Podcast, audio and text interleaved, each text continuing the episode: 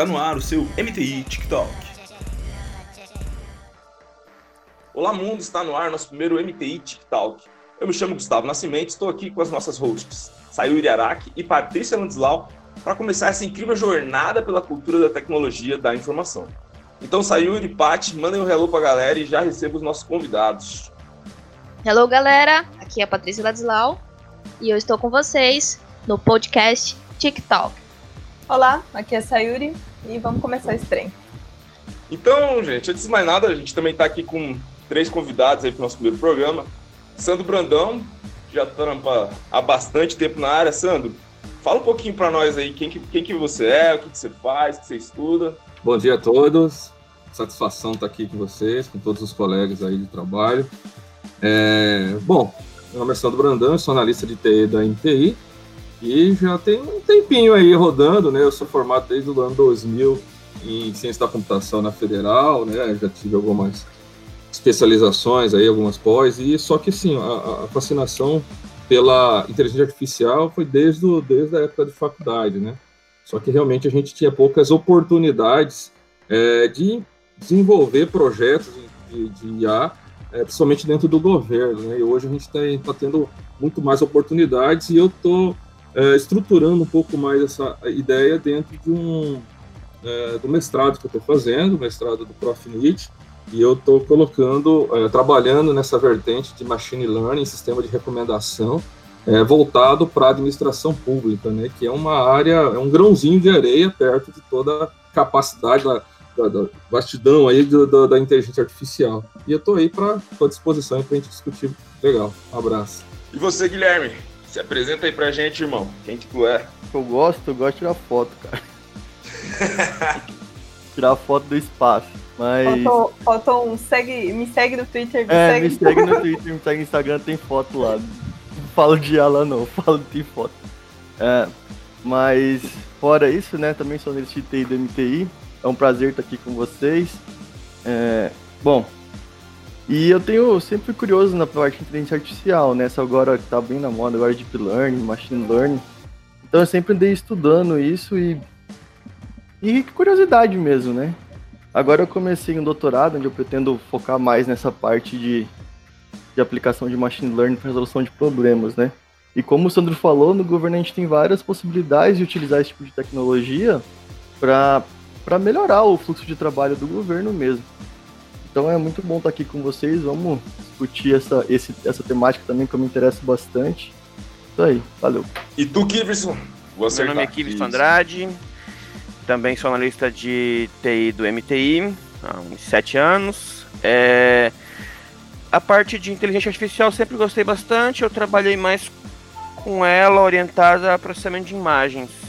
Antes ainda de ter o Deep Learning e depois com o Deep Learning também as redes neurais convolucionais lá para processar um pouco de imagem. E também fiz, também trabalhei com um pouco de processamento de imagens no, na minha pós-graduação, que eu fiz recentemente. É, fora isso, eu gosto de programar em Python e JavaScript também. E tenho quatro gatos. É isso. É, inclusive, viu, gente? A gente não avisou antes, mas é, gostar de gatos é meio que uma, uma necessidade para participar do podcast, viu, Sandro? Eu sei que você chegou agora. É, requisito. então, ah, então eu vou ter que avisado sair. isso lá no não, primeiro. Tchau, pessoal. Galera, abraço. eu vou junto com o Sandro porque eu tenho alergia, então você já viu.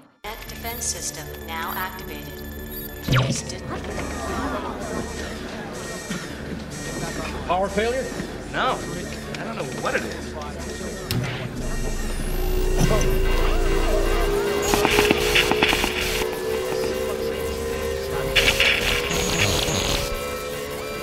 Tony, what the hell is going on? Daddy! Hey, what are you doing here?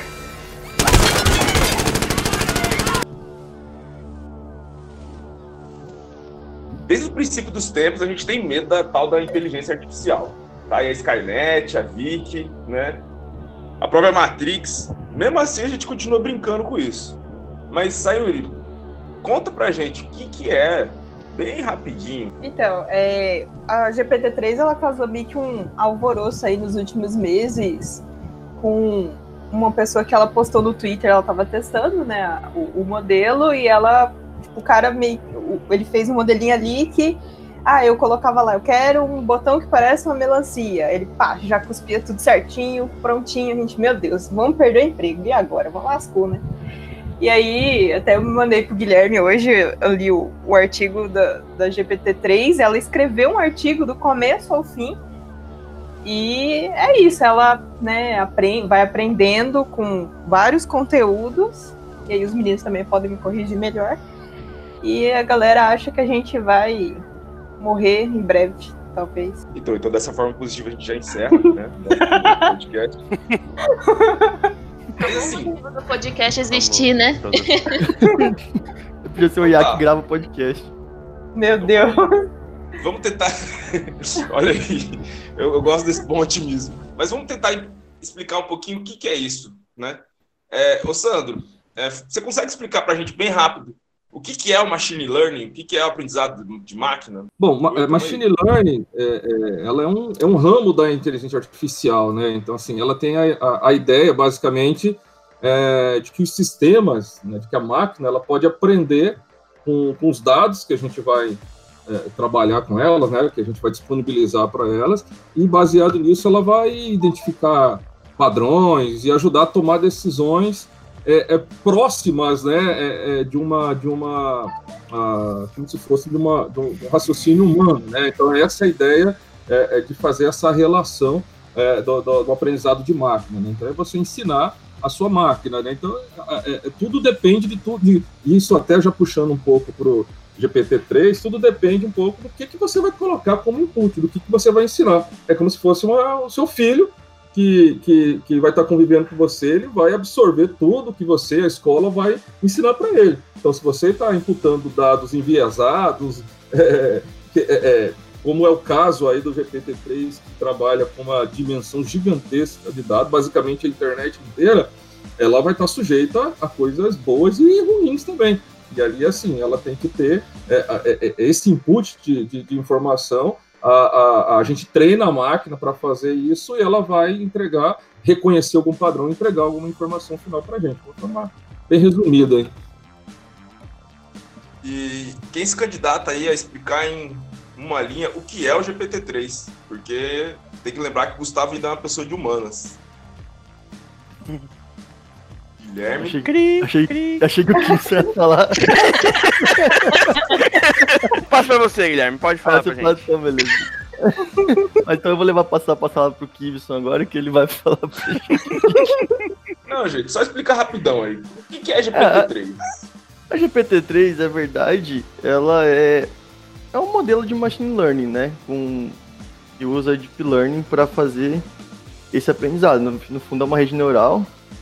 E ela é uma evolução da GPT-2. Ó, né? 3, depois tem a 2, deve ter a 1 também. Então, ela é uma evolução da GPT-2. E ela usa um modelo de Deep Learning, acho que ela usa Transformer por trás, que é um tipo de arquitetura para fazer esse treinamento, né? Tem vários, tipo, que nem o Gibson falou de imagem, você tem a rede convolucional, para às vezes temporal a gente usa é, LSTM, rede recorrente. É um outro, um outro modelo. Eu não, nunca estudei muito os transformers para saber assim qual, qual o diferencial deles em relação a, a, a convolucional, por exemplo. Mas é, é a arquitetura que ela usa e a principal diferença, o diferencial da GPT-3, na verdade, é a escala que ela foi criada, né? A quantidade O- de parâmetros dela é impressionante. É, a né? quantidade de parâmetros dela é absurda, tipo, Uhum. ela na casa de 175 bilhões de parâmetros, um negócio... Inclusive, o É. pessoal estima que ela é. Assim, é, normalmente Deep Learning ele é feito nas placas de vídeo, né? E quando você trabalha com uma rede mais ah, simples, por assim dizer, as mais comuns que a gente pode usar em casa, né? Vai ter um modelo aí, talvez de alguns gigas, que você consegue rodar numa placa de vídeo de mid para high-end, assim. Mas o pessoal estima que essa daí você precisa de um cluster com várias placas para poder treinar e você ainda gastaria milhões para você treinar ela numa cloud, por exemplo, de tão Ah, grande que ela é. Se ela tem Os cara- 175 bilhões de parâmetros, cada parâmetro é um float, né não? Isso. Tem que multiplicar isso aí, quantos gigas de memória tem que ter pra você instanciar isso aí? Cara, um cara fez as contas. É, é mais de uma placa de vídeo. Não, mais de uma de 40 gigas, se eu não me engano. Aff, Nossa. então é um negócio. É, Até- Os caras, os caras, gastaram uns 12 milhões de dólares para poder processar essa, esse ambiente todo É. da, da- de entrada. É, é porque assim, a, a OpenIA que, que tá responsa que responsável, não, que quem criou, né?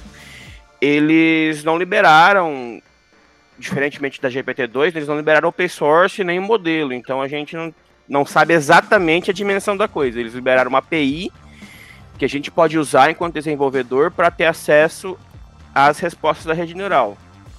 Então, não, não, não- essa, tudo isso são estimativas que o pessoal faz baseado nas informações que eles liberaram. Mas é Sim, por aí sim. mesmo. É, é casa de milhões para você treinar lá na cloud sem, sem nada, assim.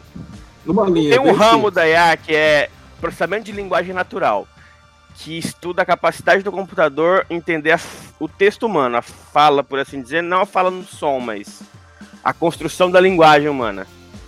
A GPT-3 é Deep Learning aplicado a isso, a entender como a linguagem funciona. Aí ele tem Oi. basicamente o quê? O que que ele faz? Ele escreve diversos tipos de gênero textu- textuais, baseado no que ele aprendeu. E aí pode sair dali um artigo, um poema, inclusive um código-fonte, que é o que a gente vai tentar discutir um pouco em relação aos nossos empregos, né? Então, você imagine uma máquina que entendeu tudo que a internet faz, todos os códigos que tem na internet, é, todos os textos que tem na internet, aí você faz uma pergunta para ele, ah, me gera um texto, me gera um código de tal coisa, é, me gera uma tela que faça isso, isso, isso. Você escreve de forma é, natural, né, que é o que o Kipso falou, processamento de linguagem natural. Então você escreve como se estivesse escrevendo para um amigo ou, ou- ou escrevendo um requisito de um sistema e ele vai entender aquilo lá e baseado nessa base de dados toda que ele tem, ele vai criar o resultado que você está esperando, né? Que pode ser um código de um sistema, pode ser um poema, pode ser um artigo, sei, sei lá, é um monte de possibilidades. Hoje, hoje também ela é só em inglês, né? Ela não tem outros idiomas, né? Sim, só em inglês. Hum, não sei. Até, até onde eu pesquisei é só em inglês. Não... Mas isso que o Sandro falou e que, que você falou também é interessante a gente pensar, tipo, como que ela foi treinada, né? Como que ela aprendeu. Porque quando a gente vê a GPT-3, ela é um modelo autorregressivo, né? O que é um modelo autorregressivo? Ele aprende com o seu próprio conjunto de dados, ele não precisa de daquele quando a gente fala de aprendizado supervisionado, né, na, na parte de aprendizagem de máquina, você tem um conjunto de dados e o, e o resultado que você quer atingir, então ele faz essa correlação. Como ele é um modelo autorregressivo, ele não precisa ser e tem um humano lá classificando os dados, porque o que, que ele faz? Ele pega um texto e tenta prever a próxima palavra, né? Ele usa um contexto ali, a palavra anterior, a palavra depois, e tenta prever a próxima palavra. Então, tipo assim, é como se ele pegasse o texto e fosse lendo e tentando prever a próxima palavra. Então, ela aprende o contexto, então ela acaba aprendendo a estrutura de linguagem, ela acaba aprendendo a estrutura da fala, a estrutura de texto, por isso que ela consegue criar textos que são é, Meio são- que ela entende a estrutura Isso. de uma sentença, né? Em português, Isso, isso. inglês. E outra coisa interessante da, da GPT-3 também, como o Gibson falou, ela só tem uma API, né? Que a gente pode, que, que for desenvolvedor conseguir acesso. Só tem acesso a essa API. E você manda para a API a frase que você quer, ela vai retornar alguma coisa. Então tem alguns modos de configurar a API e tem um negócio de primer lá, onde você dá os exemplos do, do que você quer. Então você deixa a rede num estado assim próximo tipo, de continuar aquele contexto. Também você dá um contexto para ela, para depois ela começar a dar os códigos que você precisa. É, então, por exemplo, tem ah, tinha uns exemplos que eu vi no Twitter, a galera falou assim, ele passa um contexto, aí ele passa um tipo, ah, ele passa uma linha de um de um de um poema, por exemplo, aí ele continua como se fosse um poema, entendeu? Então tem essa questão de primer e tem essa questão de one shot learning também, onde você não precisa de muitos exemplos para ela começar a aprender a fazer alguma coisa. Acho que no geral a parte de aprendizagem é isso. É, eu lembro que eu vi, é, mas era no GPT-2, é, a questão do treinamento, eles usaram 40 gigas de textos da internet.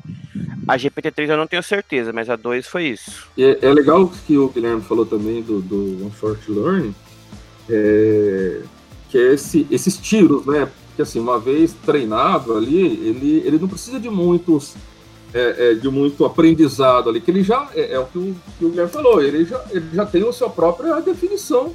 Porque você pede para ele traduzir alguma coisa, ele já vai tentar, às vezes, sem nenhum tipo de, de, de, de teste ou de treinamento pós é, é, é, que você precisa imputar ele para ele poder entender. Né? Mas tem situações que você tem que fazer alguns few shorts que eles falam, né? Poucos, é, é poucos tiros assim. Ah, então, é, é para determinada situação eu vou treinar ele aqui com duas sentenças. Poxa, então baseado no que ele tem, mais essas duas coisas que você colocou, ele vai conseguir ainda é, é, ter um resultado ainda melhor no que ele vai, no que ele vai me responder. Né? Mas para a maioria das coisas ele não precisa de nenhum outro treinamento, porque ele vai usar toda essa base para trabalhar e, e, te dar uma resposta. Né? Então, se você ensinar ele mais um pouquinho, ele pode ter um, um resultado ainda maior. Então, por isso que os, os, uh, os donos lá, quem, quem construiu, falou que. Acho que até o artigo deles fala de, de few short learners, né? Eles precisam de, de pouca coisa para poder é, dar qualquer tipo isso. de resposta. Mas então, deixa eu estender uma pergunta aí, já que você Lá no, no, no Eu Robô tem as três leis, tá ligado? Que garante que os caras não destruam tudo. The first law is as follows. A robot may not harm a human being or through inaction allow a human being to come to harm. Aqui, como que a gente faz para que esse aprendizado não mostre a parte maléfica que ele já mostrou? Então, é, queria que a, você, Paty, Sayuri também, a gente estava falando um pouquinho antes, qual, qual foram os problemas que já rolou com a GPT-3, que a gente já tem que ficar esperto, que esse aprendizado não pode ser assim tão puro e tão belo e, e não preconceituoso, por assim dizer. Bom, é, até antes da gente entrar, né? Pode falar, Sayuri. Desculpa. Não pode, se você vai falar algo antes, pode falar. Não, é que, é, como já está entrando nos problemas, assim, até antes da gente entrar naquele viés mais é, da, da, do preconceito e tudo mais, mas assim, é uma ferramenta excelente, né? A questão ética é uma outra, pode tratar até no podcast, porque a questão ética... Já, já temos o defensor das máquinas aqui, já viu, né? De que lado que vai estar. É uma longa não, discussão, não, essa que é a não, questão, né, Sandro? Não é, isso, não é isso, é porque tem uma questão ética muito forte relacionada Sim. a isso. Por exemplo, uh, uh, muita gente é, teme que o GPT-3, por exemplo, pode ser gerado uma, uma grande máquina de fabricação de fake news. Um exemplo. E pode, porque ela tem é. informações com poucos, é, com poucas palavras, ela gera, pode gerar um monte. Só que é, é ela pode também ser utilizada para identificar fake news, já que ela tem um, um, um é, ela tem texto, ela, ela, ela consegue gerar textos com poucas palavras, como se fosse fake news, ela também vai poder capaz, ser capaz de identificar. Então, é assim, é uma questão ética de como você utilizar melhor a ferramenta que você tem, né? Então, é, é, é acho que esse ponto é um ponto muito, muito crucial aí dentro dessa discussão.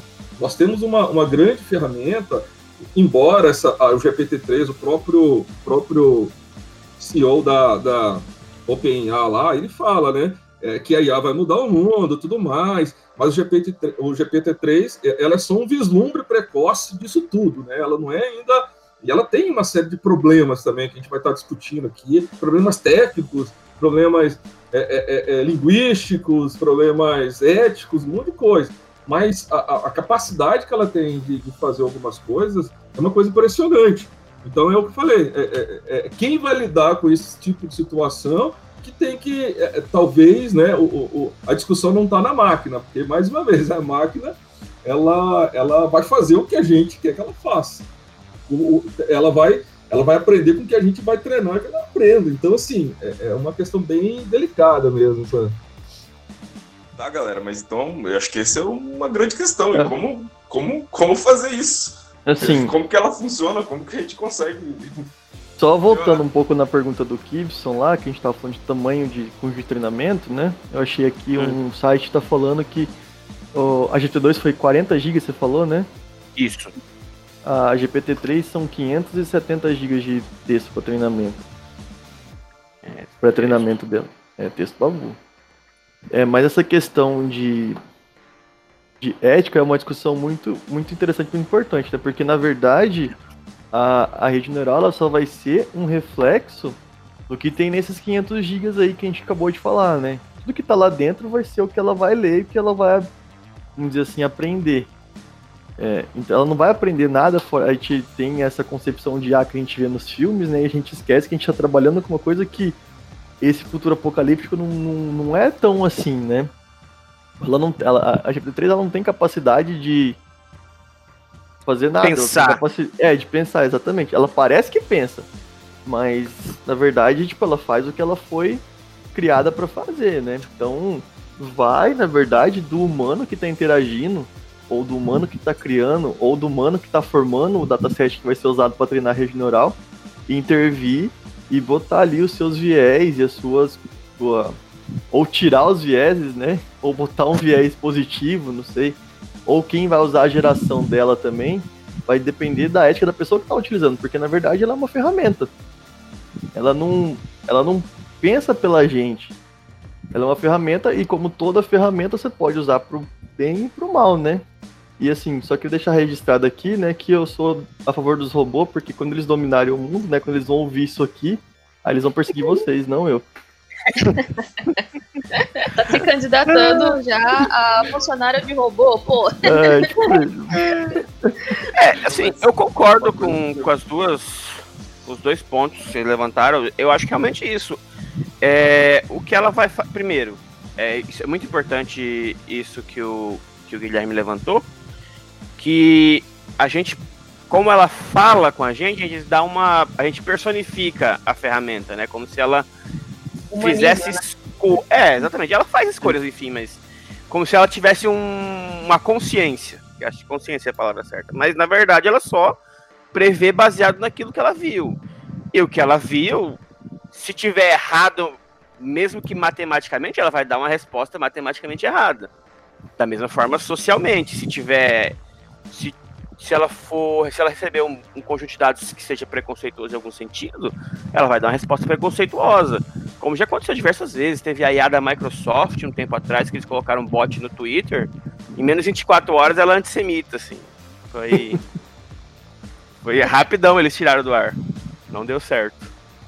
É, e isso acontece com todos, com todos os dados, de todos os tipos de IA, não só de processamento de linguagem, mas estatístico, se você for trabalhar. Imagem também. Você lembra é, do, imagem. Do, do, Google Fotos? Isso, verdade. O Google Fotos, um, que ele classificava pessoas negras, algumas pessoas negras como macacos, não era? Isso. Alguma coisa assim. Exatamente.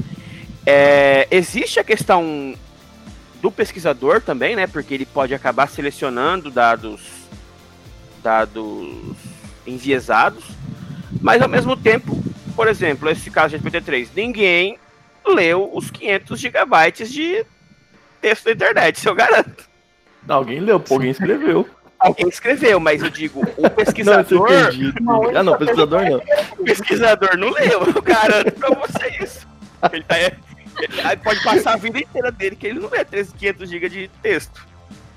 Então, isso aí, ele não tem como avaliar, ele não tem como dizer, não, vou tirar isso daqui do texto porque isso daqui não é legal, não tá certo. Isso é inviável para a dimensão da IA que a gente trabalha hoje. Pensando nesse aspecto, assim, se a gente for pensar que é, tudo que o humano fabrica, de certa forma, tem um, um, algo enviesado, tem um preconceito, a gente conseguiria fazer uma inteligência artificial sem isso? Não. Porque tudo, tudo tem um conceito ou um preconceito. Tipo assim, a gente, a gente pode mitigar as aplicações que são ruins, entendeu? A gente pode mitigar as aplicações que são preconceituosas. A gente pode se preocupar com isso na hora de montar o nosso, nosso algoritmo, nosso, o nosso conjunto de dados, nosso treinamento, ou mesmo tratar no output depois, entendeu? Mas isso aí é uma coisa que a gente tem que se preocupar. Isso aí vai do desenvolvedor o algoritmo em si, ele não, ele não faz esse juízo de valor. Para ele é só um monte de número. Quem Na verdade, quem é estabelece o papel da consciência acaba sendo a pessoa que está manipulando, que está configurando ali o machine learning, na verdade. Então, a pessoa que está fornecendo as entradas e vai dizer como é que ele vai tratar isso tudo é que define como se tivesse uma consciência, vamos dizer assim. É isso que você quer dizer, né, Guilherme? Isso. É porque, na verdade, essa questão ética tem. Tem muitos. Eu não, eu não sou especialista nessa área, né? Tipo, mas tem muitos estudos nessa área de fazer uma IA mais ética. Mas mesmo a ética nossa tem os conceitos que compõem essa ética, ou os preconceitos que compõem essa ética. Porque. É, então, isso vai estar refletido no modelo do mesmo jeito, entendeu? É só uma preocupação que a gente tem que ter, porque no final das contas, tudo tem viés. A gente tem viés para tudo. A gente não tem. Não existe uma pessoa sem viés, como toda a pessoa que vai desenvolver o modelo, não tem como modelo ser sem viés. Mas você pode trabalhar para mitigar os viés que a gente está vendo, que a gente está enxergando, que a gente tá. que a gente consegue mensurar. Acho que não sei se fez sentido. Mas eu, eu vi em um, em um desses artigos falando sobre essa GPT-3 que, por exemplo, como ela leu, né, lá seus 500 GB de informação da internet, então ela pegou qualquer, ela pegou todos os viés possíveis. Então, ah, quando fala de médico, médico é um homem branco. Ela, ela tipo associa como homem branco. É, por exemplo, enfermeira ou empregada, que são ah, coisas sim. que são teoricamente femininas. Então ela já associa a uma mulher. Então aí é, é, esse, esse, esse problema, por exemplo, ele poderia ser mitigado, né? Mas aí cabe o que o Gibson falou, do, tipo, não tem como alguém ler 500 gigas de informação e sair tirando o viés. Aí o tratamento é feito no output, então. É, o problema disso aí que você falou, Sayuri. É probabilístico, é né? É probabilístico, né? Tipo, é o é. nosso viés como sociedade, na Exatamente. verdade.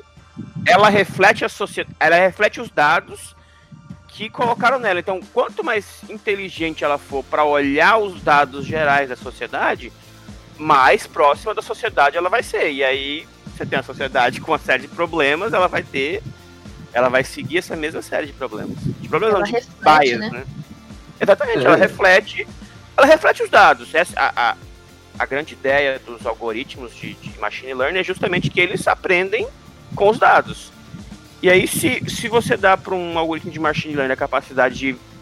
Não de ver toda a sociedade, né? A gente está caminhando bem devagarzinho ainda para isso, mas são 500 gigas de texto da internet. Ele está vendo um, um amplo espectro de tudo aquilo que as pessoas publicam. Ela vai refletir a sociedade como ela é hoje. Se você tem uma enorme quantidade de médicos homens, e aí as pessoas vão falar desses médicos, eles são homens, para IA, o médico é homem mais provavelmente homem. Não tem muito o que você fazer quanto a isso, eu acho. Nesse sentido, até, Sayori, eu vi em algum lugar também, em algum artigo, que é, os próprios criadores do GPT-3, eles é, estão criando ou criaram um filtro de, é, de, de- de coisas tóxi- tóxicas, assim, que eles estão chamando, coisa nesse sentido, para poder, na saída, realmente conseguir fazer essa- uma filtragem, para melhorar um pouco o- a- a- a, a resposta desse modelo. Eu não sei se está pronto ou se eles estão construindo, eu vi alguma coisa nesse sentido, né? É, sim. E tem, e tem bastante gente trabalhando nessa. nesse problema mesmo, né? de- Desses viés que a gente tem na sociedade, como a gente não levar isso e, e levar para dentro do- dos algoritmos, né? Uma, uma IA mais justa, vamos dizer assim. Ou que seja mais. é, não tenha esses, esses viés. Então, e, Black, assim, que eu nunca estudei isso, mas tem. tem eu tô procurando aqui, mas eu não tô achando. Mas tem gente que já faz trabalhos nesse sentido, entendeu? De como mitigar esses problemas na hora de criar os modelos. Então, é uma área de estudo mesmo ativa na parte de aprendizagem de máquina. Daí quem tiver um interesse de estudar essa área, É, uma pessoa que eu conheço, é, acho que até uma vez indiquei também pro Gustavo, é o Tarcísio. Ele é, na verdade, ele é da área de comunicação e ele estuda como a inteligência artificial pode influenciar nesse sentido, né, de forma negativa. E o objeto de estudo dele, acho que do mestrado, do doutorado é esse. a Bianca, lembra da Bianca que veio no, no Dev Fest ano passado? Aham. Bianca Ximenes, ela também trabalha com isso. Uma criação de uma justa, ela tá no doutorado. Tá bom, galera, eu joguei vocês assim, bem pro, pro fundo do poço, mas vamos voltar um pouquinho. É, que eu até pulei um pouquinho das etapas aqui da nossa pauta, mas tem problema, que depois a gente, como eu falei, depois a gente recorda. Tem muitas vantagens a GPT-3 e as IA de uma maneira geral. Elas já estão no nosso dia a dia, né? A gente já está com, com, uma, o algoritmo já está rolando, né? Eu queria que vocês falassem um pouquinho disso, assim, esse volume de texto tão gigante que elas podem, podem gerar e podem estudar, de fato isso pode ser um, um, um ganho para várias áreas, mas por que que, por que que gerou esse burburinho da, da perca de empregos, inclusive para analistas, cara? Foi uma coisa que a gente puxou, inclusive, da pauta lá, que, que tinha muito disso. Esse, esse, esse medo foi, foi criado. Tiveram fóruns de discussão para falar do medo que era que a GPT-3 poderia ter de perder esses empregos. Então, tem uma vantagem, porque vai ter, a vantagem vai ser só para o empregador, que ele vai, vai, tro, vai, trocar a mão de obra por uma IA, mas ela tem um ganho social. Como que, como que tá essa, essa Como que vocês veem isso? Assim, primeiro, primeiro que eu acho que é um medo infundado, assim, a gente... É, eu concordo. A gente tá na GPT-3, talvez a GPT-30 tire emprego de alguém, sim. E olhe lá, talvez demore mais ainda. Porque ela, na verdade, é, é aquilo que a gente fala, é o que a gente fala, que eu falei mais cedo. A gente personifica a ferramenta, né? Fala, nossa, ela é um ser humano, logo ela pode trabalhar no meu lugar. Mas ela está muito longe disso, então eu, eu, entendo que é um medo infundado. O que acontece é que isso tem acontecido também no, nos últimos anos, é que a gente está dando alguns saltos dentro do, da inteligência artificial que tá que assim são coisas novas. Você fala, olha, isso aqui nunca foi feito antes. O computador nunca conseguiu entender tão bem uma imagem como ele entende hoje ou descrever uma imagem, ou processar a linguagem natural. E aí sempre que a pessoa vê esse salto, esse, nossa, vai mudar o mundo, mas às vezes não é nem algo tão tipo, o próprio, acho que o próprio autor falou que era um era um pequeno passo em direção num futuro muito distante ter uma IA como as pessoas veem ela à primeira vista, a GPT-3 em particular, como elas veem ela à primeira vista. Então, eu acho que não, não é um medo razoável assim né, aquela coisa, a gente sempre vê o, os, os, cases de sucesso, né? Esses dias eu li sobre uma. É, acho que em Londres eles fizeram uma inteligência artificial para tentar prever crimes. Ela falhou miseravelmente. Tipo, ela errava pra caramba. Ela, sei lá, tipo, ela errava 99%, ela errava muito. Então a gente não, quase também não vê na mídia, tipo, aquela coisa, né? A inteligência artificial vai tomar nossos empregos, vão ficar desempregados, o que, que a gente vai fazer com um monte de gente desempregada?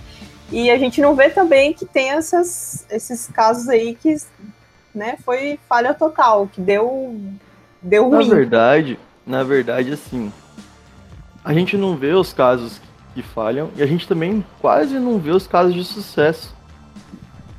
Porque ah, beleza, a gente fala de rede neural e tal, mas, tipo assim, no dia a dia a gente já usa isso muito e a gente nem sabe, entendeu? É, e, tipo, é porque quando uma coisa funciona bem, ela deixa de ser mágico. Quando gente, ou quando a gente começa a entender como que funciona, a gente deixa de acreditar na mágica daquilo e ver, ver as limitações e os problemas. Ah, rede neural que a gente usa todo dia, por exemplo, Google Fotos. Você vai lá e consegue pesquisar as suas fotos. Pô, aquele negócio ali é muito legal. Não tirou o emprego de ninguém, criou uma funcionalidade nova, né? Uma ferramenta. E que você fala, ah, beleza, é uma ferramenta de busca. Pô, mas aí você começa a pensar na complexidade de fazer aquilo ali, de você anotar todas as fotos, de você conseguir é, que ele processe todas as fotos, ele sabe se tem um animal, se tem um lugar, se tem. Pô, é um negócio muito difícil de ser feito né? E o, na verdade isso gerou mais emprego para os analistas que tiveram que construir essa ferramenta, porque não, não, não é um negócio trivial. Ou outra coisa, quando no seu celular você fala com a Siri ou com o Google Now lá, é, fala que Google, ou da Siri, não sei como que é, pô, aquilo é uma rede neural que está processando sua voz e transformando em texto. E aí esse texto vai passar por um processo de, de processamento de linguagem natural, como a pessoa já falou, e pode ser substituído por uma GPT-3, que não é usado uma GPT-3 hoje. É usado algum outro, algum outro técnica de processamento de linguagem natural. Mas a GPT-3 pode quê? substituir isso. Você vai estar usando GPT-3 e não está nem sabendo, entendeu? É, o Google, quando você digita um termo de busca, ele faz um processamento de linguagem natural, que ele pode substituir pela GPT-3. Então ele vai substituir coisas que já existem, pode ser uma evolução incremental de algumas coisas. É, a gente está vendo algumas possibilidades de de redes neurais tão massivas assim, né? E o, o ponto principal eu acho que é um salto evolutivo, né? Na, é, um, é um salto incremental nas redes neurais, uma rede neural desse tamanho, mas não tem nada de novo na GPT-3. É tudo conceito que já existia. É só um refino, uma melhora, né? De conceitos que a gente já conhecia e usando um poder computacional absurdo, um tamanho absurdo, é, e mostrar que isso ainda é, escala bastante. Gente não sabia qual era o nível de escalabilidade, quanto se escalasse para um tamanho absurdo uma regional, ela continuaria é, válida? Bom, aparentemente sim. Né? Então eu acho é, que. O que, essa... o que ela destaca é, tipo, quantidade, é, tipo, como é que vocês falaram, né? Tipo, o volume de dados que ela foi treinada, né? Isso seria, tipo, a novidade. É, o volume de dados que ela foi treinada e o, e o tamanho dela mesmo, né? A quantidade de parâmetros uhum. internos dela. Eu, então, eu adicionaria ainda que ela é diferente do maior parte dos modelos que a gente tem, ela é bem genérica. Ela, sim, sim. ela entende toda a linguagem natural. Ela não é tipo um, específica para um campo. Ela não converte. Ela não é tipo uma rede neural só para converter o seu texto em código, por exemplo, para fazer o botãozinho da melancia lá que você falou. Ela é propósito geral, que é algo que não é muito comum, se você for pensar na IA sim. hoje, assim. É, é. Então. É. É, realmente, que essa é uma parte bem interessante, que é o que diferencia esse modelo dela até de alguns antigos, como o BERT mesmo, lá da, da, da, Google, né? Que era, ele tinha algum propósito específico, né? Ele, ele é, é, e, e, o, e, o, e o GPT-3, eles chamam de task, task agnostic, né? Então, assim, ela não tá, ela não foi feita para uma tarefa específica ela pode gerar um código de programação, ela pode gerar um poema, ela pode, ela tem essa capacidade, né? E a gente volta daquele, no, no, nos few shots learns lá. Então, se você, para uma determinada tarefa, se você imputar mais algumas coisinhas, pode ser que ele, ele aprenda, ele tenha um pouco mais ainda de possibilidade de dar um resultado é, é, melhor. Mas, é, é Gustavo, em relação ao que você está perguntando, é, é, realmente é um desafio. Assim, nós temos que encarar a IA não como um, um é, solucionador de problemas, assim, lá, a gente começa a pensar em diagnósticos médicos, sentenças judiciais, tudo gerado por máquinas, esse tipo de coisa. É, é, é muito difícil. Hoje não temos ainda tecnologia não posso nem falar que nós não temos, é o que a gente sabe, né? O que a gente sabe não tem tecnologia para poder ter essa precisão tamanha, né? Como a, a Sayuri colocou lá em, em, alguns casos. Mas, por exemplo, digamos que em Mato Grosso a gente vai colocar um projeto para é, colocar 5 mil câmeras lá para monitorar a segurança pública e tudo mais. Então, qual é a capacidade do ser humano de identificar, de ficar monitorando câmera? De 5 mil, vamos colocar 5. Nós precisaríamos de mil pessoas 24 horas por dia para poder identificar um padrão de algum acontecimento não, eu posso treinar uma máquina para poder identificar isso e sugerir, recomendar uma situação. Não decretar que aquela é uma situação XYZ. É, então, baseado no que eu treinei, ela pode identificar, olha, pode ser, tem um indício aqui de uma situação. É, é, aí um ser humano, que aí vai, a gente tem, é, aí entra com outras, outros critérios, né, o senso é, é, crítico, né, uma série de outros parâmetros que a máquina não tem, mas o ser humano tem, para tomar a decisão final de tudo isso. E quando a gente volta essa visão o GPT-3 relacionado ao desenvolvimento de software, né, e falando do nosso emprego, mas assim, eu acho que o desenvolvimento ele não é um ponto só de partida. Ah, quando você, todos nós aqui já desenvolvemos software, né, é, então assim, ele não é só simplesmente você, nós já vimos alguns exemplos, né, acho que é por isso essa discussão, uh, de você colocar uma, uma narrativa ali de um texto e ele gerar um código daquele software para você funcionando. Né? Só que o desenvolvimento de software é muito mais que isso. Ele não é só esse ponto de partida. A gente precisa pensar é, é, na manutenção, na sustentação disso. É, a máquina, ela não, é, é, e esses requisitos, quando você tem que fazer uma alteração de, de, de, de, algum requisito, de alguma situação, então ele não, ele não vai ter esse total controle de tudo que está sendo gerado ali.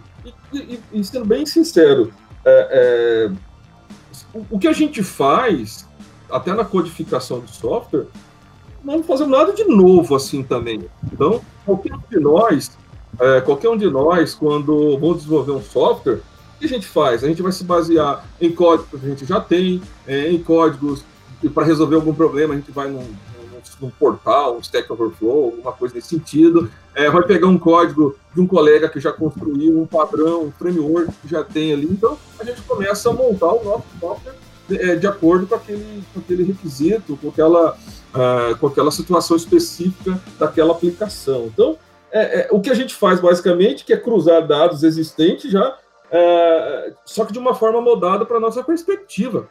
E o GPT-3 também ele faz isso.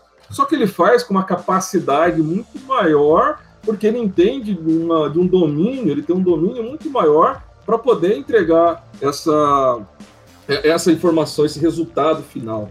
Né? Então, é, é eu acho que assim, nós como, como analistas, desenvolvedores, nós temos que olhar para esse tipo de ferramenta como realmente uma ferramenta, como um apoio para aumentar a nossa produtividade, para aumentar a nossa agilidade. Imagine você criar telas de sistemas. Ah, é um trabalho, é, é, é, não é complicado, mas ele é trabalhoso, né? Ele, ele demanda tempo, gasta tempo, e às vezes você já tem um padrão de tela, você já tem, você tem geradores, você tem uma série de ferramentas que já pode é, é, é, agilizar o seu trabalho, agilizar, dar mais produtividade para a programação. Então, eu acho que, ao invés de a gente encarar como é, no momento, né, como um, substituto, algo nesse sentido, e mais como um, suporte, como, um, como ajuda, uma ferramenta mesmo que vai nos, no, nos apoiar nessa, nessa jornada. Né, eu tenho essa. É, é eu acho que eu, eu, venho, eu vejo que ela mais vem mais, mais para agregar do que para substituir. Então eu acho que, que tem essa, essa, esse panorama, até porque para você imputar dentro do GPT-3 e gerar um código, você vai ter que jogar os requisitos ali sobre ele. Você acha que o gestor lá ele vai ter essa capacidade de diretamente bypassar o analista e uma ferramenta dessa ele vai gerar um, um, um software, um sistema para ele? Né? Eu acho que não, não estamos nessa evolução toda. E sim, uma possibilidade de ser uma ferramenta para que o analista levante esses requisitos, ele faça uma, uma, uma, uma padronização dessa, é, dessas informações, o que é possível que a GPT-3 possa auxiliá-lo assim. Né? Porque se a gente for pensar nesse viés do, do gestor lá, do dono do, do, do produto, é, trabalhar direto na ferramenta, é, eu, eu, imagino que a gente teria que criar num, um meio campo aí uma, uma, tra, lá, uma linguagem para traduzir essa entrada. E qual é o sentido disso? Você está criando talvez uma outra linguagem de programação para o cara digitar esses requisitos dele. Então, assim, você está criando uma, uma outra linguagem desnecessária. Então, é, eu, eu, eu, imagino muito, é, eu tenho esse ponto de vista mais desse, desse agregador e não de substituto. Cara, se nem, o, se nem as pessoas, se nem os nossos clientes sabem direito o que, que elas querem, imagina falar isso para uma inteligência artificial entender isso, né? Exato. Teve Exato. Um, uma piada também que, não que saiu, ficou famosa, mas que, que o pessoal compartilhou sobre a GPT-3, é que surgiu um novo ramo na computação como fazer a pergunta certa para que a GPT-3 te dê a resposta que você quer. Porque além, além dessa dificuldade inerente a explicar o que se precisa, é, ela também não funciona perfeitamente, né? Ela tem vários probleminhas e aí muitas vezes você muda de uma palavra na pergunta, ela te dá a resposta que você quer. O pessoal tava brincando com isso. É, então, é aquela questão, né? Tipo, a IA mesmo, quando ela vira uma ferramenta, ela a gente não percebe que tá usando, né? E eu lembrei, o Sandro estava falando, eu lembrei de um. De dessa questão de auxiliar né, a pessoa a tomar a decisão. Eu lembrei de um artigo que eu li no começo do ano. Era uma. Acho que era do Google Brain, sei lá, um artigo grande da, da Nature. E eles faziam o seguinte: eles tinham, fizeram uma IA para fazer diagnóstico de causa de câncer, né? De detectar câncer em imagem raio-x, sei lá, acho que era imagem raio-x ou, ou algum tipo de, de exame médico. E assim, isso sempre gerou muita controvérsia, né? Tipo, ah, como que você vai fazer, tipo, para ter certeza que aquele algoritmo tá vendo alguma coisa se ele tem, sei lá, 99% de, de, de, de acurácia, vamos dizer assim. Bom, mas e o 1%? Você não quer ser o 1%, né? Então, o que, que, ele, que, que eles fizeram? Eles botaram. É, parece que no, no, Reino Unido já é assim: quando você faz um exame que é um diagnóstico muito pesado desse, Então, ele é feito por duas pessoas diferentes, entendeu? E aí, tipo, as duas, uma pessoa fala sim, outra não, aí, tipo, vai para um terceiro. Se as pessoas falarem sim, então beleza, tá resolvido. É, e aí, eles mudaram essa uma pessoa para ser uma IA. Então, o exame era revisado pela IA e por um especialista. Se os dois concordassem, beleza. Se os dois não discordassem, uma terceira pessoa ia olhar os resultados para ter uma maior certeza naquele diagnóstico. Então eu acho que o que acaba acontecendo, na verdade, é a gente encontrar esse meio termo, onde a gente vai facilitar o trabalho de alguma pessoa especialista, porque aí acaba sendo especializada por alguma coisa, né? E essa discussão toda leva até uma outra discussão de conceito que mais raciocínio depois eu falo.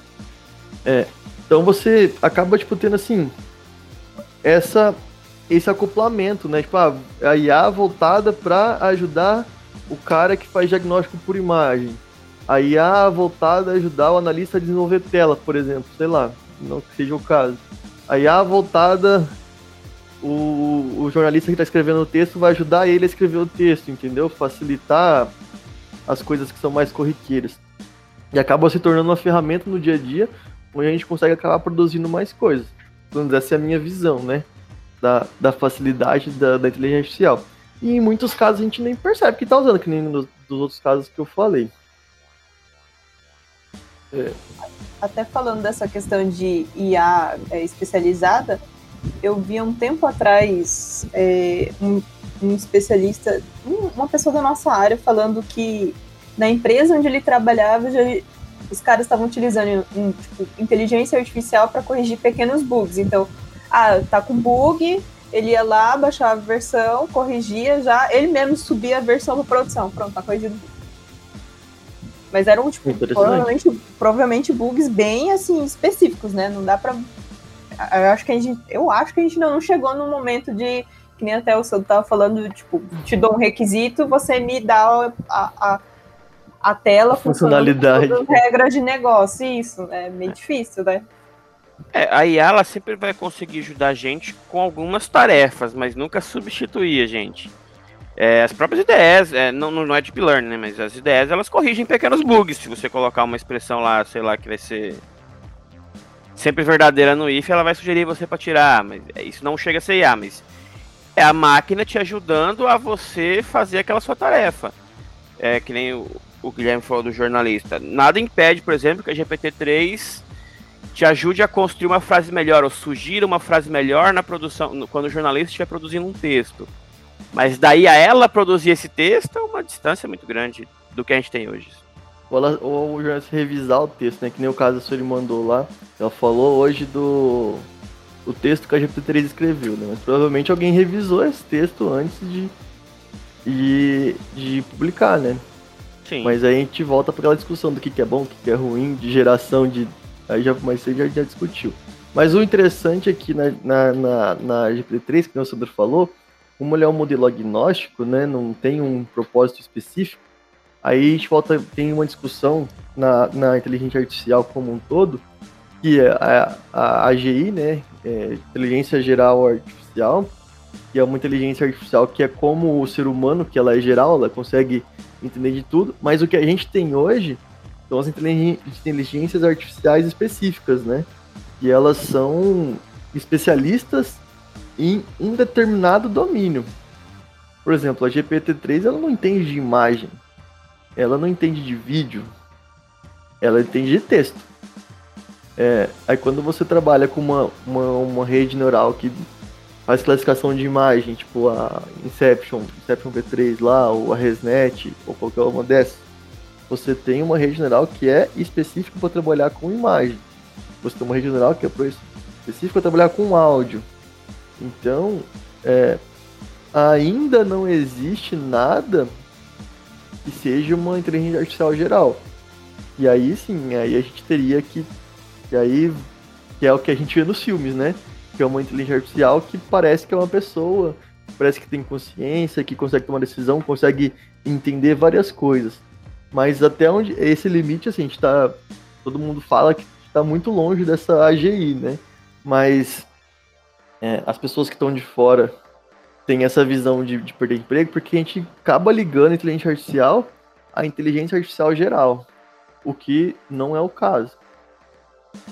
E é também aquele é. buzz que teve alguns anos atrás, diversas matérias, tipo, até tal ano, não sei quantos por cento da população vai estar sem emprego. Eu acho que isso causou um alvoroço, então qualquer coisa que aparece, meu Deus, é agora, a gente vai perder o emprego. É.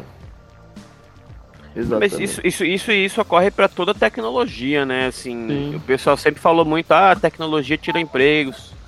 Mas surgiu um estudo um tempo atrás, eu não lembro o autor, não, não lembro exatamente onde foi, mas fazendo esse levantamento que concluiu que a tecnologia ela gerou mais empregos, a tecnologia no computador, no, no caso, né?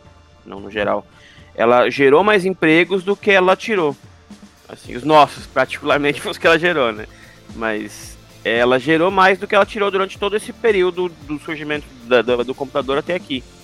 E a mesma coisa com a IA. Quando você tem uma IA que te ajuda a fazer uma coisa, você tem mais tempo para fazer outra. Não, não, quer dizer, ah, beleza, tem 10 analistas aqui, aí ajuda em 10% do trabalho deles, vou demitir um. Não, em geral, o cara vai.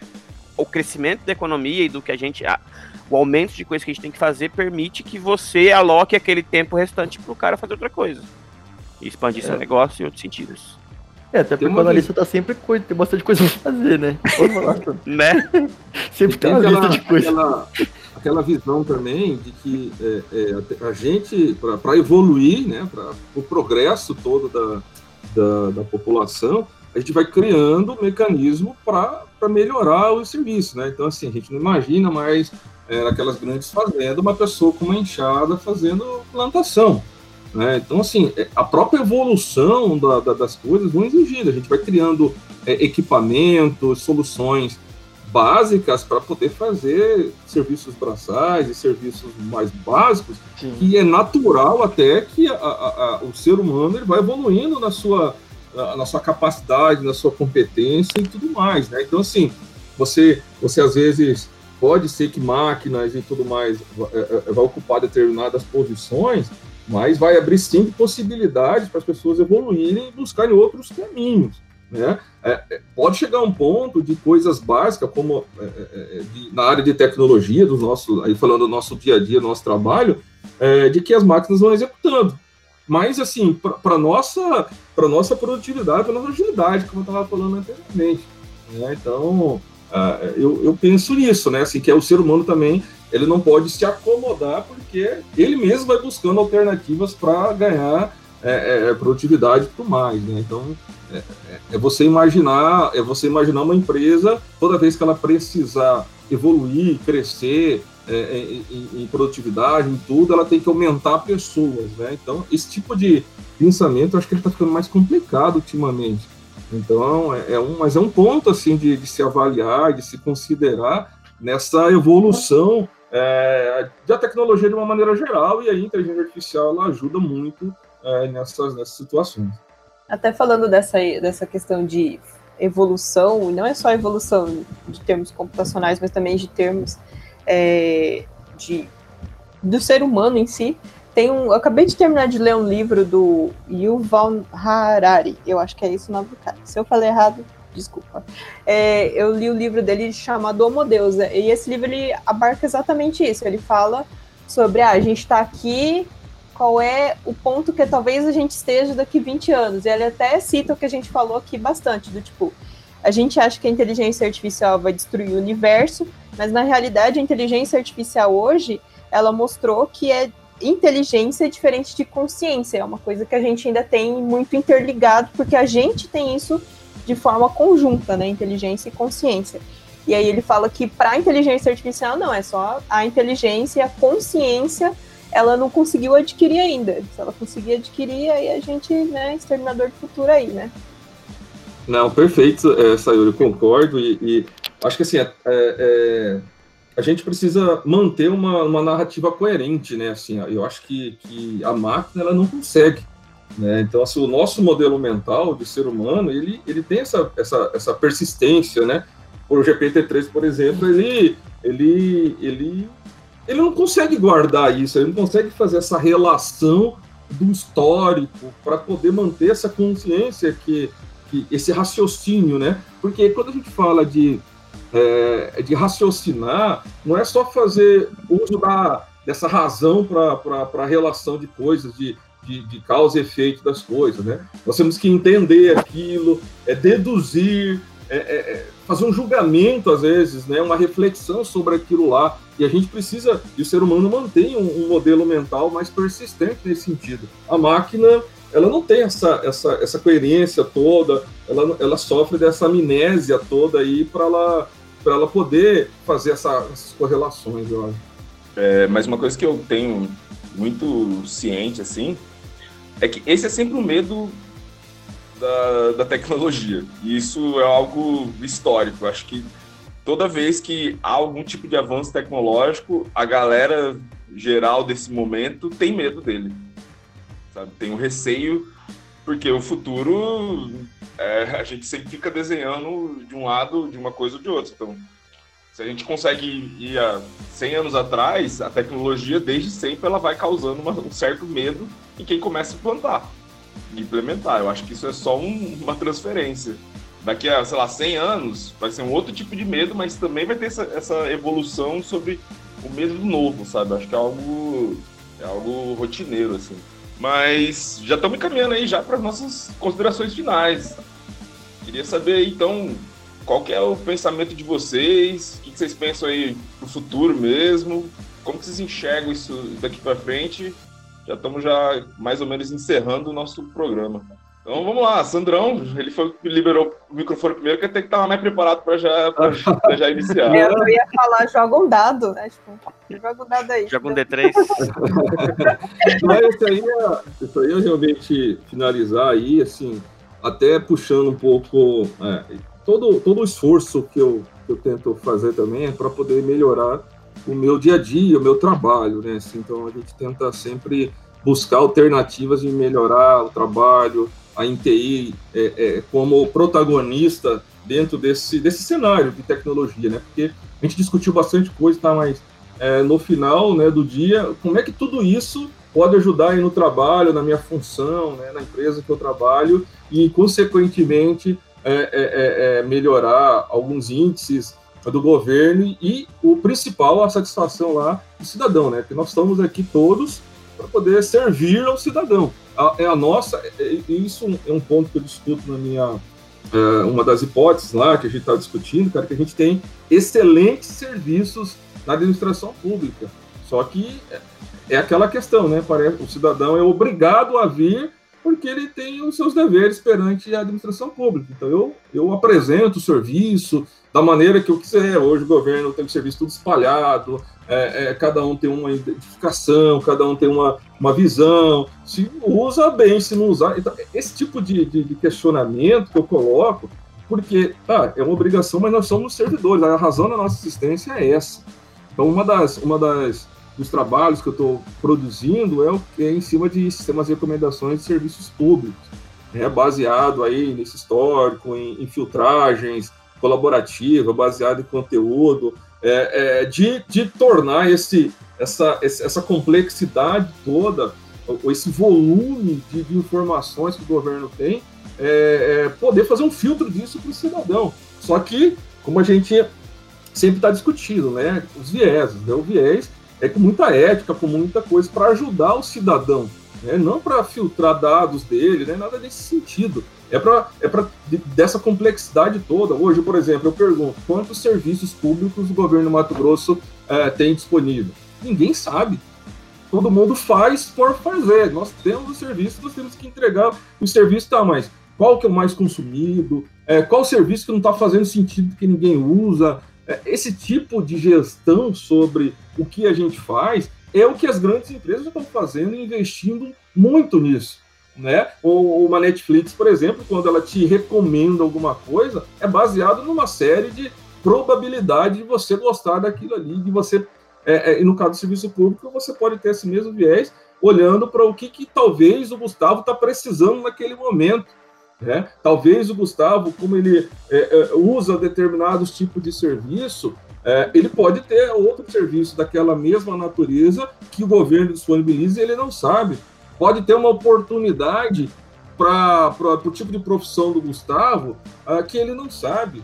É, o Gustavo vai virar pai e ele não sabe o que, que ele pode consumir do, do, do, do governo. Então, é, é, essa, mesma, essa mesma lógica, essa engrenagem toda que é muito utilizada pela administração, pela, pela, pela, pela iniciativa privada, só que o foco deles, é claro, é manter uma fidelização, é manter um, um, aumentar o seu lucro, né? O uso, o consumo daquilo. Só que essa mesma ambição, digamos assim, o agente público tem que ter, de ver os, os serviços sendo usados, sendo úteis para o cidadão, o cidadão conhecendo aquilo ali na hora que ele precisa, na hora que ele quer. É? Só que a nossa visão não é lucro, e sim de ser útil para essa sociedade. Então, por isso que o meu trabalho é, é, ela é uma parte, claro, muito incipiente ainda é, de, de, de, de machine learning, uma coisa muito pequena, mas é para iniciar essa discussão. Eu estou utilizando recurso de, de machine learning, né, de aprendizagem de máquina, de sistema de recomendação, para poder fazer esse trabalho. Né? Então, é uma, é uma iniciativa aí é, é, que, claro, vai ter várias possibilidades de crescimento e de, e de, e de, de, de é, melhorias, né? Ah, e aí até convido os colegas, se quiserem é, conhecer um pouco mais, né? Qualquer outro colega é, é desse, desse projeto, é, que a gente tem uma grande intenção aí de, de, de, de colocar aí à disposição uh, do governo.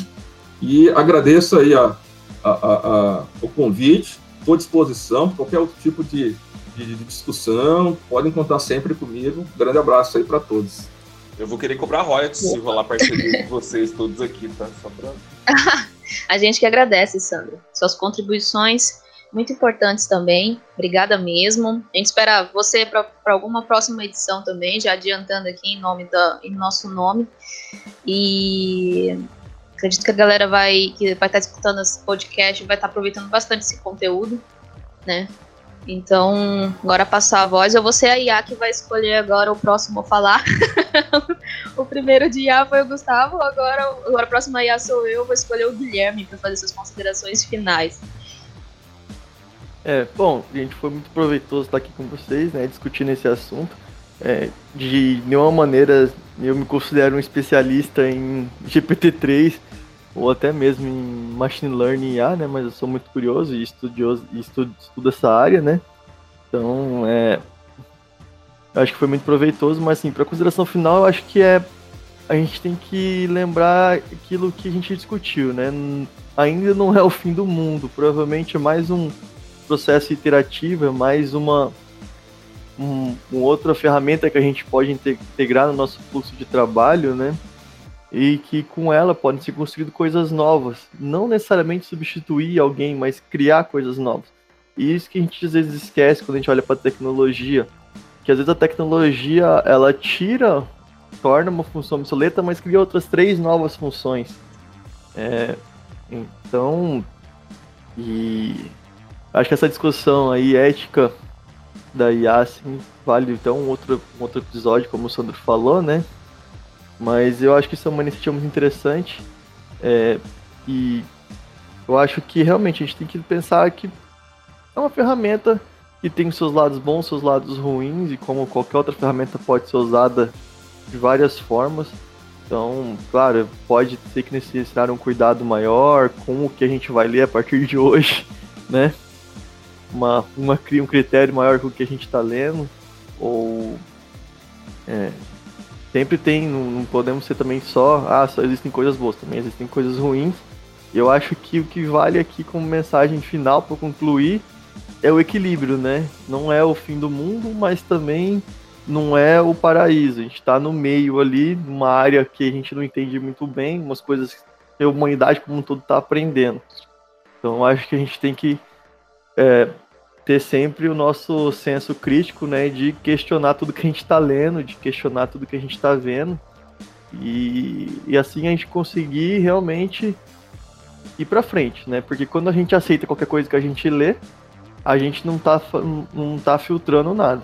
Ou se a gente contesta tudo sem ter o, a, nossa, a nossa cabeça aberta à, à mudança também, você vai ser sempre uma pessoa que vai estar resistindo à mudança.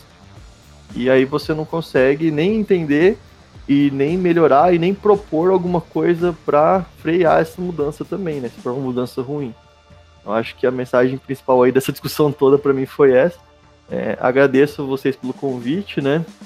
É, se precisar aí, pode chamar o Sandro, né? De novo. Cadê? se precisar, estou à disposição. Muito bom. Para outros convites, é, para outras agendas aí, foi bem, bem divertido. E é isso aí. Bom, foi, foi muito divertida a conversa, eu gostei de, de ouvir o pessoal e também de falar um pouco. É, aprendi bastante também, como, como o Guilherme falou, eu não sou especialista em IA também, mas a gente gosta de mexer e de fuçar um pouco nas coisas. Uh, sobre GPT-3 em particular, eu acho que a gente vai ver uns usos interessantes dela aí nos próximos anos. Né? Eu acho que ela tem um potencial para auxiliar bastante essa parte da interação das pessoas com o computador, que é o que quem está engatinhando com isso são as, os, as a, como é que é o nome, gente? As, as assistentes, né? A Siri, o Google e a Alexa. E eu acho que essa GPT-3 tem um potencial muito bom em melhorar essa interação, entender melhor um ao outro. Mas também não é o fim do mundo, não vai substituir o trabalho de ninguém. Talvez daqui a uns 10 anos você consiga pedir melhor sua comida através da, da Alexa pro iFood, mas no máximo, né? Não tem nada muito Uma mais coisa que, que você isso. falou, eu lembrei que a gente não comentou, né? Hum. Mas quando você faz uma requisição para GPT-3, ela tem um lag considerável. Tipo, o, a Siri é bem mais rápida para responder, ou os assistentes hoje são bem mais rápidos para responder do que a GPT-3. É, mas é aquela coisa, né? Tecnologia evolui também com o tempo, então É, claro. daqui a uns 20 anos aí, talvez, talvez rode no computador de alguém. Ainda tem a questão da computação quântica, né? Que o pessoal É. começou a, a correlacionar, fazer estudos, simulações, na verdade, né? da- Sobre Uma- machine learning. Mas, assim, de maneira geral é isso. A GPT-3 eu acho que ela tem um potencial para melhorar, assim, nossa interação com o computador, mas nada, oh meu Deus, vai substituir alguém. De forma nenhuma. É, Gente. fora isso, as, implica- Rapidão. as implicações éticas é, são as mesmas de todas as IAs, de todos os programas de computador. As IAs em particular, que elas vão aprender com seus dados. Se a sociedade tem problemas e ela olhar a sociedade, ela vai se comportar com os mesmos problemas. Não tem não tem muito como fugir disso, ainda mais quando a gente trabalha com muito dado, que é o que, o que é a proposta de GPT-3. Mas é isso aí. É, então já agora mesmo para encerrar, encerrado, Sandro, fala pra gente aí suas, onde que a galera te encontra, se tem rede social que você usa, se é Twitter, se é Instagram. E também, já todo mundo se prepara, hein? Uma indicação aí de filme, série ou livro pra gente aí. Não precisa ser sobre tecnologia, pode ser algo que você esteja curtindo, porque a ideia nossa também é levar um pouquinho de, de, de cultura pra galera, informação. Então, manda bala aí. Bom, é, eu, eu, assim, eu, eu, eu- minha rede social, eu tenho um Instagram, né, Sandro Brandão, underline, e estou à disposição, meu e-mail, sandro, sandrobrandão.gmail.com, é, enfim, tô, tô, tô aí para o que, que precisarem, e eu também, como eu sou até menos entendido aí do que os meninos, mas eu também sou um curioso, eu tenho estudado um pouco aí, com, com o tempo que nos resta, né, para poder e o, e, o, e o mestrado me desafiou bastante a buscar esses conhecimentos, né, e ir atrás dessas, dessas discussões, de, de, de, de entender um pouco esse mundo mais acadêmico aí dos, de artigos, né, de como que está de como que tá é, evoluindo toda essa, essa, essa, esse estudo, né, e uma das coisas que eu me deparei muito foi com o grande, nesse assunto específico de inteligência artificial, é, é, é, a China, ela assim, tá, tá anos-luz em, em conhecimento científico é, sobre esse assunto. Então, não é à toa que, que os países estão investindo em estratégias nacionais de, de IA, né, e, e estratégias declaradas. Né, o Brasil ainda está aí, é, abriu uma consulta pública para sua estratégia de IA e tudo mais, e tem gente que já está executando as suas estratégias de IA. Então, que é realmente uma ferramenta é, diferenciada para as nações utilizarem dentro da sua, uh, do seu crescimento, da sua evolução e tudo mais. Né? Então, é, é, eu acho que, que, que, realmente é um assunto muito interessante aí que a gente também não pode deixar é, de discutir aqui na, nesse cenário nosso tecnológico. O que eu posso sugerir eu consegui, como eu estou estudando muita coisa técnica, eu abri mão um pouco do tempo de alguns livros, mas eu consegui terminar é, mês passado Sapiens, assim, eu acho que achei um livro super interessante, né? Eu sugiro aí também para o pessoal, quem quer entender um pouco aí dessa nossa da, da, da, forma com que o ser humano vive como ele nasceu, como foi o princípio de tudo. E de, e de, de série, cara, como eu gosto muito de futebol, esse ano eu assisti The English Game. É, é uma série de poucos episódios que falam da, da origem do futebol, né?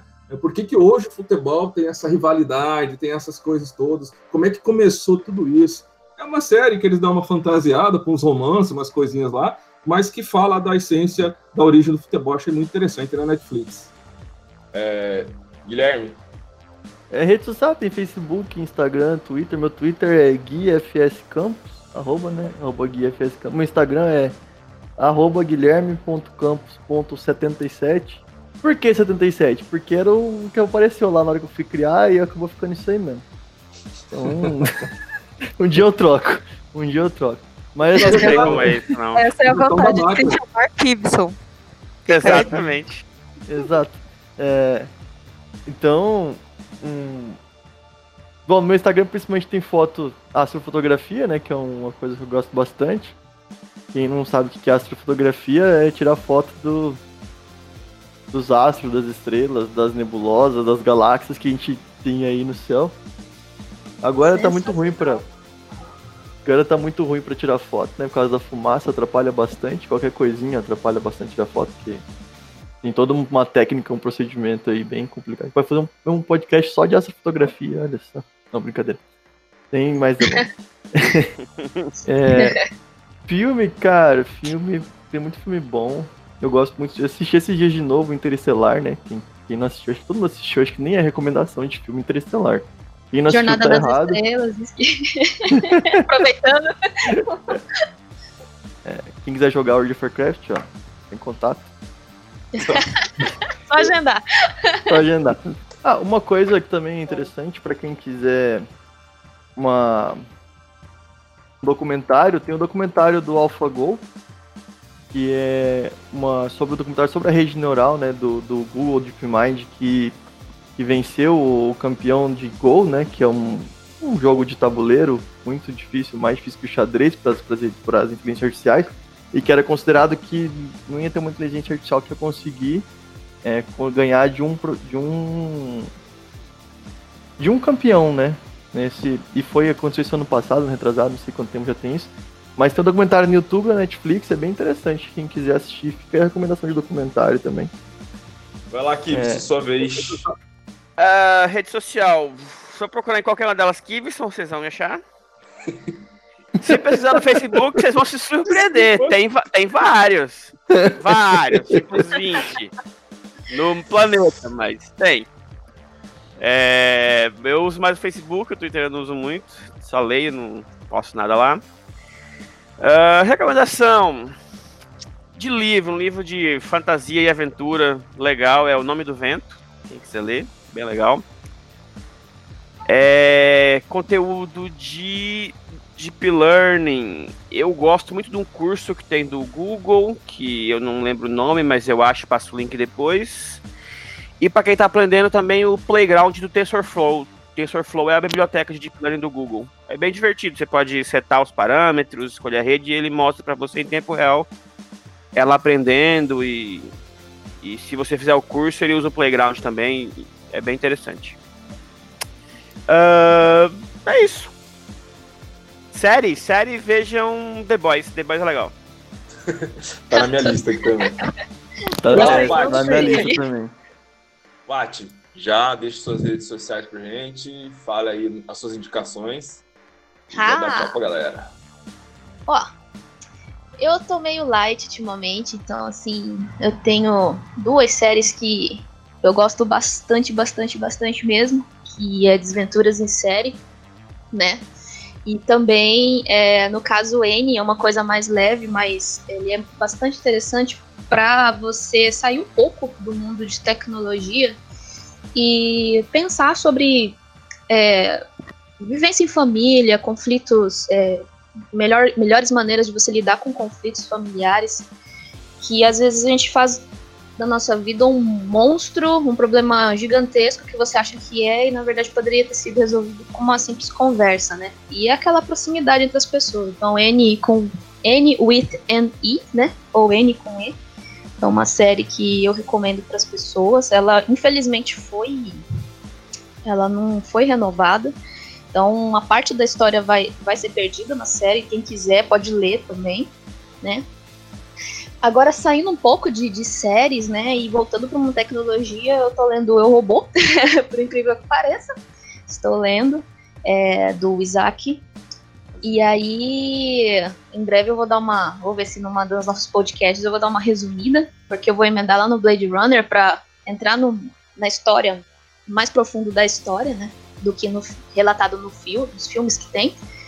E é isso, nas redes sociais você me encontra com, no Instagram com arroba Pati Ladislau, né? Com dois T's, P-A-T-T-Y Ladislau. Tô no LinkedIn também, lá onde eu tenho é, mais interação, né, da, da minha parte profissional.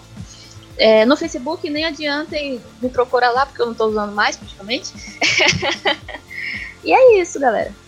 Obrigada, e... eu quero agradecer aqui as pessoas que participaram. Né? Muito, muito importante ter isso. Para mim também foi um aprendizado. E é isso. Ela que só esqueceu de falar que ela é referência nacional dos hábitos, né? Então, ah, bom, você pode, isso aí. pode falar disso?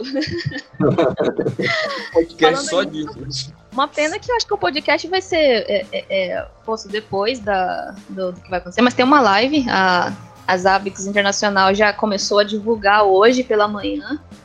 É, eu me tornei expert, né? Então sou uma das poucas dezenas de experts que tem no mundo. Então, assim, estou bem animada. Eu acho que amanhã vai ser um dia muito bom. É, eu vou apresentar a iniciativa é, da, comunidade internacional que é para incluir as pessoas, as mulheres na TI. Então, assim, tech woman, entendeu? Então, trazer mais mulheres da área para as discussões, né? E fazer e impulsionar para mais lives, mais conteúdos, trazer mais meetups online, é, porque durante a pandemia só vai poder ser dessa forma e se Deus quiser passar isso tudo, nós vamos poder nos reunir para é, transmitir conhecimento, compartilhar, ajudar os profissionais de TI com, com monitoramento com essa ferramenta open source. E é isso. Obrigada, Sandro, pela referência. Eu, eu fiquei meio assim de falar, mas falei, pô, vou colocar, vou jogar na roda então. Sayuri, sua vez. Eu já vou pegar o gancho aí que ela tá falando que vai ler Blade Runner. É, eu ia indicar um seriado de um dos livros do Blade Runner, o Electric, o Electric Dreams. Ele é meio, meio estilo Black Mirror, mas ele também é bem aquela coisa meio filosófica com tecnologia, é uma parada que eu curto. Talvez assim, época de pandemia, contenha gatinhos e aí a gente, né, meu Deus, gatinhos. Pra... Contei gatilhos. é, aí a pessoa não quer assistir. É um seriado muito bom. É um seriado bacana. Tão bom quanto Black Mirror. É, o livro, o Sandro falou de Sapiens. Sapiens é um livro realmente fenomenal. Eu também já li ele faz um tempinho já. E o Homo Deus, Sandro, também é muito bom. Se você quiser ler logo depois aí, ele é bem bacana. Colocado, né? Gente, eu vou, eu vou me despedindo também. Vocês me acham como Gus de Nascimento, acho que no Twitter. E onde eu sou mais ativo até. Eu achei que essa iria indicar uma série, então eu não vou falar nada. Eu vou esperar o próximo programa para indicar essa série. Eu vou indicar um mangá, que é Shigeki no Kyoji. Kyojin. É Attack of Titan. É um mangá, ele tem uma, uma temática muito, muito interessante de, de se debater política, se, se, debater isso com gigantes e, e, obviamente, espadas. Então, eu acho que é interessantíssimo. Dá para você fazer várias análises e é muito legal. Dica eu de livro. Sorry. Eu esqueci das redes sociais, né? É Sayuri Araki em tudo. Agora eu mudei, é Sayuri Araki em tudo. Pronto. É, Sayuri Pop. É. E livro que eu, que eu indicaria é o livro do Jordan, que eu acabei de ler também, a biografia dele, muito legal. Michael Jordan, a história de um campeão e o mundo que ele criou. É, David Halberstein. É, poxa, conta a história do cara e de, de toda a ética de trabalho dele, que era fenomenal, mas também não, não só esses aspectos, acaba tocando um pouquinho aí na personalidade. O, aquele documentário da, da Netflix, do Last Dance, bebe muito dessa biografia, então tem até, até narrativas semelhantes. Assim. E é isso, gente. Muito obrigado aí por, por tudo, por esse rolê. Foi, foi divertidíssimo. E mês que vem tem mais. Até mais. Isso aí, obrigada. Valeu, gente. Valeu, gente. Valeu. Até a próxima. Até. Technologic, technologic, technologic.